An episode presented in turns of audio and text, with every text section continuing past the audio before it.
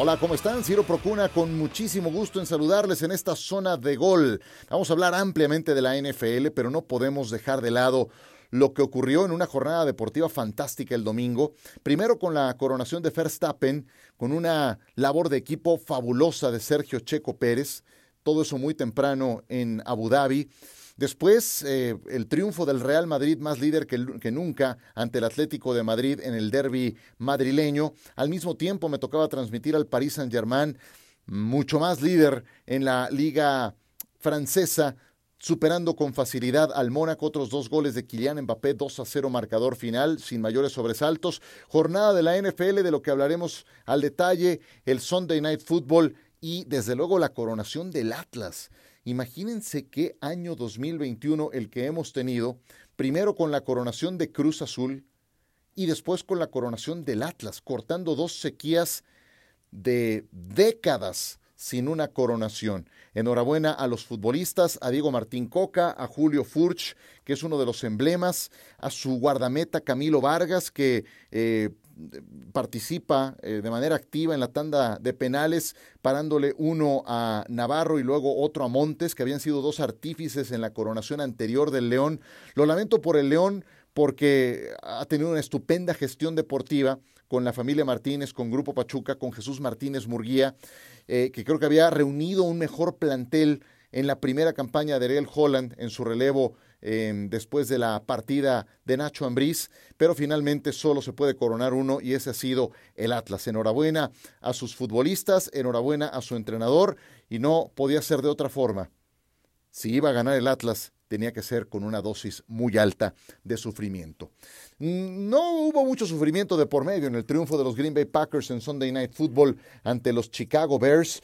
Qué victoria tan clara, tan aplastante de parte de Green Bay que le gana 45 puntos a 30 a los Bears juego del que tuve el gusto de llevar la narración. Aaron Rodgers, eh, pues eh, lanza cuatro pases de anotación, está cada vez más cerca de alcanzar a Brett Favre, le faltan solamente tres para superarlo en el primer lugar histórico de la franquicia.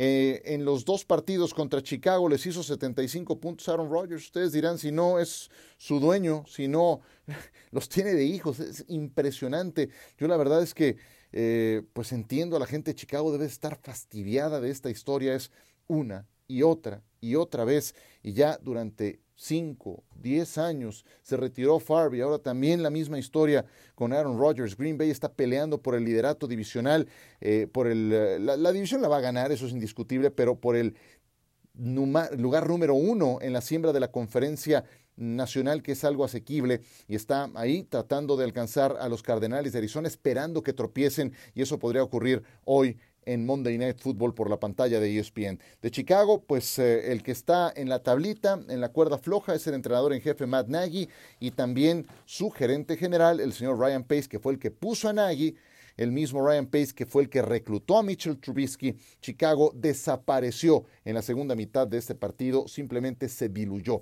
Lo preocupante para los Packers de este partido es que permitieron demasiadas jugadas grandes.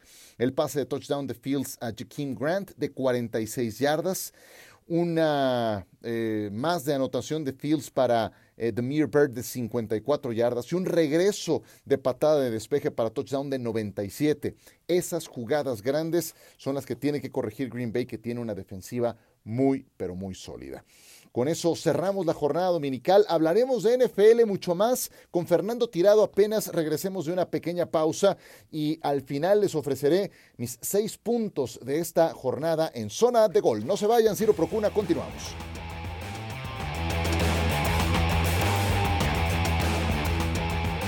Seguimos con ustedes en Zona de Gol, con eh, mucho de qué platicar y hoy tengo el gusto de saludar en este programa a mi compañero Fernando Tirado, a quien no nada más es un gusto ver en los partidos de básquetbol de la NBA por la pantalla de ESPN, también Fer en los partidos de NFL. ¿Cómo estás? Gracias por estar con nosotros el día de hoy.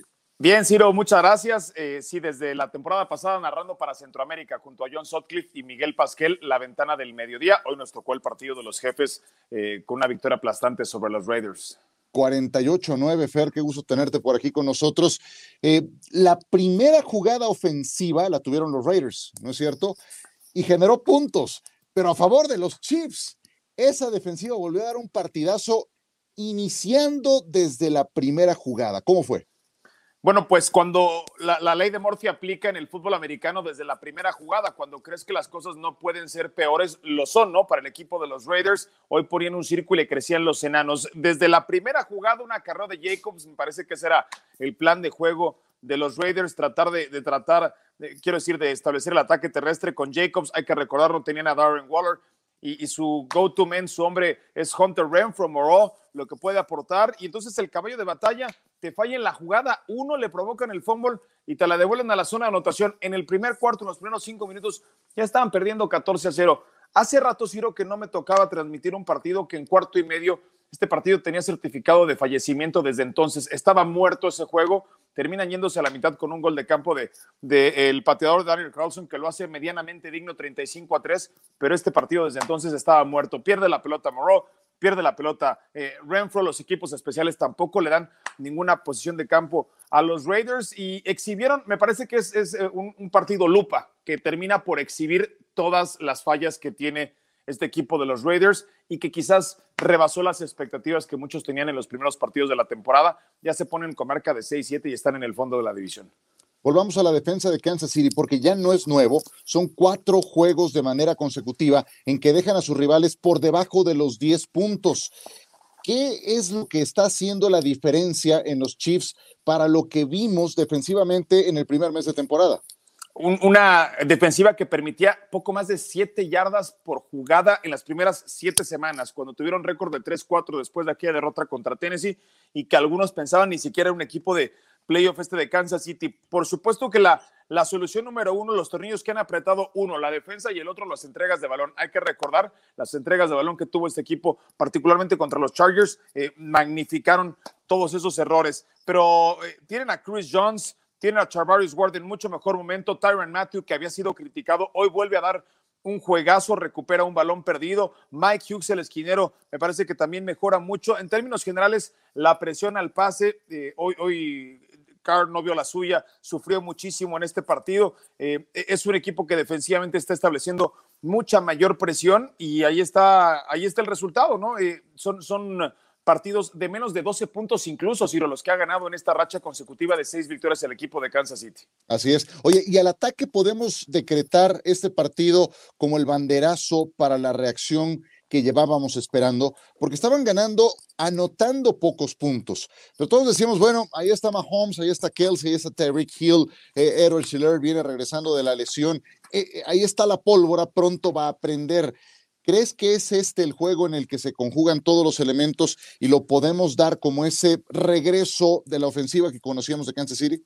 No sé si sea el parámetro, ¿no? Porque es un partido raro, es un partido atípico, de estos que se terminan en cuarto y medio. Yo no sacaría tantas conclusiones ni me pondría tan optimista si fuese aficionado de los jefes, pero lo, importante es que encuentran diferentes formas de ganar, así como la semana pasada, lanzando con 184 yardas y completando solamente 15 pases, le ganan a Denver 22 a 9. Hoy logran meter 35 puntos en la primera mitad, es decir, Andy Reid debe estar muy satisfecho con esto y la paternidad que tiene en la división oeste de la conferencia americana es verdaderamente abrumadora, solamente comparable con la que tuvo en su momento el equipo de los Patriotas de Nueva Inglaterra en su respectiva división. Eh, insisto, yo no sacaría tantas conclusiones ante una defensa de los Raiders que tampoco hoy es, parámetro para medir si estos Chiefs son contendientes y como dijo Tyron Matthew, el partido o el que nos importa es el del Super Bowl. En ese nos pueden evaluar porque este equipo está construido para eso.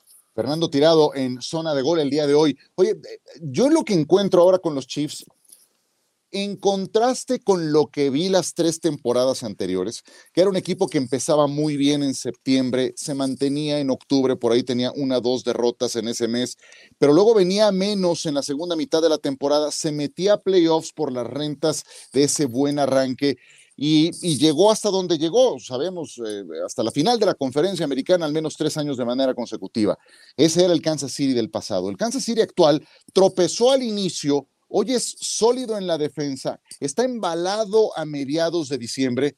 ¿Suena más temible esta versión de los Chiefs que la de años anteriores o todavía no la compras? Yo me atrevería a decir que sí, Ciro, porque no necesitan una versión superhéroe de Pat Mahomes. Están ganando con un Pat Mahomes bastante mortal que ni siquiera está en la conversación para el MVP, a pesar de que tiene récord, eh, eh, el segundo mejor récord de la conferencia americana. Hoy no está Pat Mahomes en la conversación del MVP y, por supuesto que puede explotar en cualquier momento. ¿Eso los hace más peligrosos? Considero que sí. Otro acierto, recuperar a Clyde Edwards Seller después de las entregas que tuvo el inicio de campaña. Muchos pensaban incluso que perdía la titularidad con Williams. Hoy le da carreos a Frank Gore, a, Gore, eh, quiero decir, el coach Andy Reid creo que, creo que este equipo ha mejorado cuando más se necesita. El clima también le va a empezar a favorecer porque se acerca el invierno y sabemos que ir a jugar a que tampoco es cosa sencilla. Sí, me parece que este equipo eh, pues tocó, tocó su peor momento cuando todavía había capacidad de reacción. Lo hace muy, pero muy peligroso. No por nada en Las Vegas, en los momios, es el favorito para ser campeón de la conferencia americana, incluso por arriba de los Patriotas, por arriba de Baltimore, por arriba del que me digan, está el equipo de los Kansas City Chiefs. Mira qué buen dato ese al momento, con unos Chiefs a los que les quedan cuatro partidos y de esos cuatro, tres son de visita. Van a Los Ángeles contra los Chargers, reciben a Pittsburgh, van a Cincinnati y van a Denver los ves ganando cuántos de esos últimos cuatro partidos? Al menos tres de esos partidos, ¿no? Y la división está en el próximo partido contra los Chargers, que ganaron también esta semana. Ahí se disputa la división. Denver, que hoy le pega a Detroit, pero que no es un rival para los Kansas City Chiefs. Me parece que Pittsburgh tampoco lo será. Y esos son los tres que estoy considerando que ganan. Eh, con eso sería, pues, más que suficiente para descansar durante la primera semana. Una última, mi querido Fer, de lo que viste en la jornada, además de este partido que transmitiste, de los juegos del inicio, ¿qué fue lo que más te sorprendió? Pues eh, independientemente de que se va lesionado Lamar Jackson, estos Browns es, quizás el, equipo más difícil de interpretar en la actual NFL. Yo, yo no sé, una semana lucen muy bien como contendientes, a la otra semana se me caen. Lucen varios, ¿no?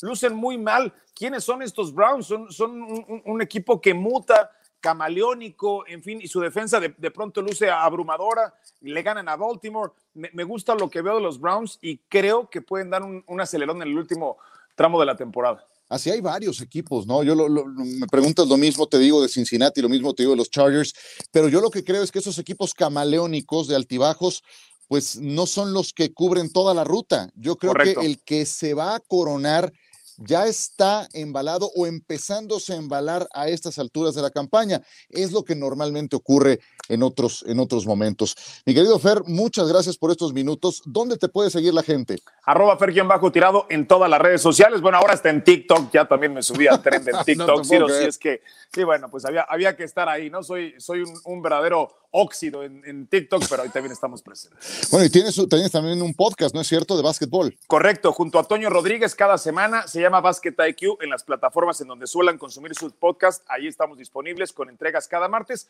Hemos tenido a jugadores de NBA como Gravis Vázquez, como Gustavo Ayón, como Fabricio Berto, como Gael Bonilla, que juega en Barcelona, el mexicano muy cerca del primer equipo. Gracias por, eh, permitirme anunciarlo. Allí estamos cada martes entregando un nuevo capítulo. Fer, el agradecido soy yo. Muchas gracias, por estos minutos mando un abrazo y nos saludamos muy pronto en NFL Live y en ESPN. Muchas gracias. Seguro que sí, abrazo, Ciro.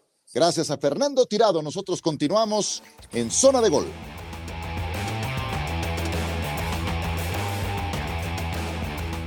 De verdad, qué gusto recibir a Fernando Tirado por primera vez en esta zona de gol. Será, será eh, la primera de varias. Yo espero que sea posible. Eh, y como no hay nada más espectacular que un touchdown para cerrar un partido, considerando esta zona de gol un partido, pues les ofrezco seis puntos, un touchdown, de lo que dejó esta jornada 14 en la NFL.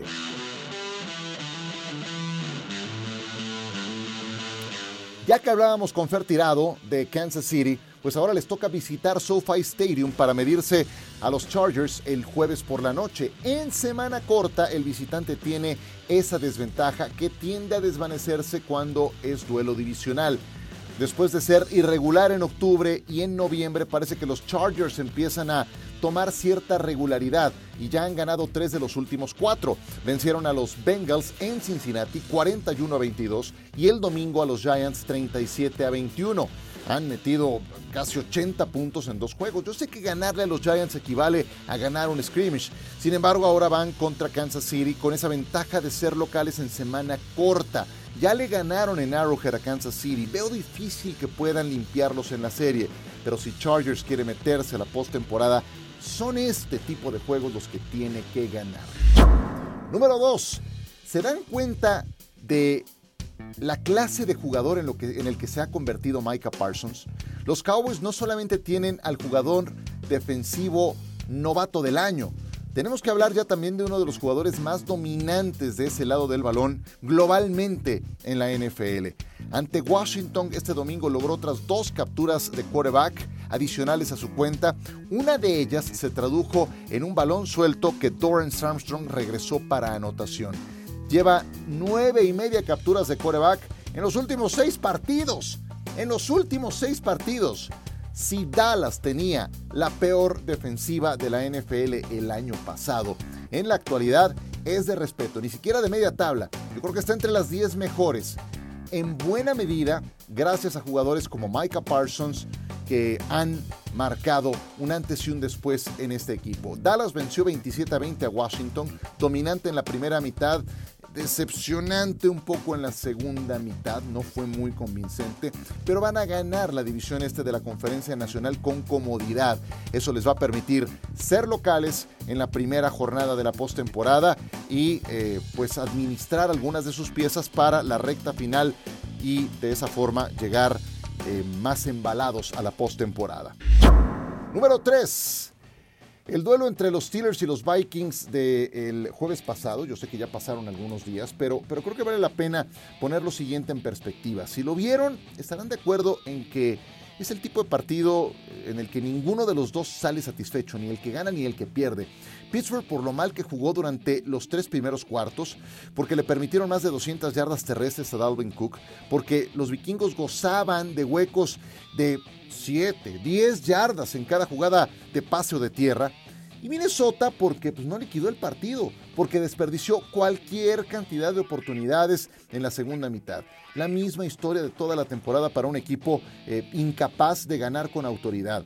De mucho valor, ojo, lo que hizo Ben Roethlisberger para este regreso que tuvo Pittsburgh que se quedó en la orilla. Eso no lo habría hecho ninguno de sus otros quarterbacks que tienen ahí. Entonces, antes de pedir el retiro de Roethlisberger, que se va a dar más pronto que tarde, veamos que ningún otro de sus corebacks que tienen en la plantilla hubiera regresado de esa forma. Tendrán que pensar en su relevo muy pronto, ya será para la próxima campaña. Lo que tengo claro es que ni los Minnesota Vikings ni los Pittsburgh Steelers van a ser protagonistas en enero. No van a ser tema de conversación porque con esa irregularidad, con esos altibajos en la campaña, pues no son equipo de postemporada. Número 4 algún día tenía que pasarle a Lamar Jackson. En una jugada que parecía inofensiva, Jeremiah Usu Coramoa le termina eh, tropezando y le lastima un tobillo después de lanzar un pase. Ahí quedó lesionado. No regresó por el resto del partido. Su equipo estaba perdiendo 17 a 0. Y este dato me sorprendió. Desde que llegó a la NFL, Lamar Jackson es el quarterback al que más veces le han pegado, el más castigado. 736 impactos. Eso ¿Es mucho, es poco? Bueno, es el número uno de los quarterbacks en ese rubro y tiene 100 golpes más que el siguiente de esa lista. Nada más en esta campaña le han pegado 136 veces a Lamar Jackson. Está constantemente eh, corriendo ese riesgo, pero es parte de su estilo. Jamás verán a Lamar Jackson eh, cambiar a un quarterback de bolsa de protección. Eso es lo que lo hace especial, ser impredecible. Y correcto, está constantemente en riesgo de lesión, pero también ese riesgo es el que le otorga ese beneficio de ser impredecible. John Harbaugh hace rato decidió transitar por esa ruta con Lamar en los Ravens cuando dejó en la banca a Joe Flaco y van a seguir por ahí hasta donde les dé. Hasta ahora, pues han eh, eh, sufrido ya dos derrotas de manera consecutiva. Cayeron ahora ante los Cleveland Browns Después de que tocaron el primer lugar en la siembra de la conferencia americana, ahora traen dos derrotas consecutivas. Perdieron con Pittsburgh en la última jugada, ahora ante unos Browns que jugaron con ese sentido de urgencia. A Lamar le habían interceptado cuatro contra Cleveland el 28 de noviembre. Sobrevivieron gracias a la defensa. Contra Pittsburgh se quedaron a una conversión de dos puntos de ganarlo, pero en Cleveland este domingo perdieron solo por dos de diferencia, con todo y que cuando Lamar salió lesionado, perdían 17 a 0. Lamar no va a cambiar su estilo de juego, lo que es un hecho es que no es la única ruta que tienen los Ravens para ganar los partidos. Esperemos que regrese reforzado para la recta final de la campaña. Tenemos nuestro quinto punto. Los Buffalo Bills tienen hasta ahora una marca de 0 ganados, 5 perdidos en partidos que se han decidido por una anotación en esta temporada. El domingo ante los Buccaneers lo perdían 24 a 3 en el segundo cuarto. Luego en el cuarto cuarto 27 a 10, pero vinieron de atrás con pases de touchdown de Josh Allen a Dawson Knox y a Gabriel Davis. Empataron el juego, lo mandaron a tiempo extra siendo visitantes, pero después vino Tom Brady, quien, si no, para lanzar un pase de 58 yardas de touchdown para la victoria. Punto y se acabó. Buffalo, urgido por el resultado, logró venir de atrás, todo para quedarse en la orilla. Sin embargo, este juego yo creo que es una pequeña muestra de lo que ha sido toda la campaña para Buffalo. Ganan, pierden, ganan, pierden y así habían estado desde el 10 de octubre hasta ahora incapaces de lograr dos triunfos de manera consecutiva. Ahora lo que tienen de manera consecutiva son derrotas. Dos después de caer en Monday Night ante New England y ahora ante Tampa de visita. Mediados de diciembre, no se han enrachado, no logran ganar partidos cerrados menudo problema para los Bills, más les vale eh, meterse en una espiral ascendente en el cierre de campaña porque el calendario les permite recibir a Carolina, a Atlanta y a los Jets en casa, visitar a New England. Tres al menos de esos cuatro juegos son ganables y más les vale entrar en racha positiva. Sexto y último punto, San Francisco. Cuando tienes sanos a George Kittle y a Divo Samuel, es un plan diferente. El coach Shanahan ha involucrado a Divo Samuel, su mejor receptor, en juego terrestre. El eh, domingo tuvo 8 acarreos, logró un touchdown de 27 yardas. George Kittle lleva dos juegos espectaculares. En Seattle, 9 recepciones, 181 yardas, 2 touchdowns. En Cincinnati, 13 recepciones, 151 yardas y un touchdown. Es una bestia, George Kittle. Si la temporada terminara hoy, San Francisco se metería a postemporada. Nada mal para haber tenido un inicio tan malo de campaña. El 24 de octubre, estos mismos 49ers tenían marca de 2 ganados, 4 perdidos, y después de aquella fecha, 5 ganados, 2 perdidos. No pueden dejar el boleto en el camino los de Shanahan. Su próximo rival es Atlanta, es ganable, y mientras sigan sanos Kittle, Samuel y Jimmy Garoppolo, habrá esperanzas para unos Niners que pueden ser muy incómodos en el cierre de esta campaña e inclusive en los playoffs, aunque sean visitantes. Pues con eso cerramos. Ahí están los seis puntos del touchdown de cierre de zona de gol. Gracias por acompañarme. Gracias a Fernando Tirado que estuvo como invitado el día de hoy. Y nos saludamos muy pronto cuando tengamos una nueva emisión de nuestro podcast Zona de Gol. Gracias y hasta la próxima.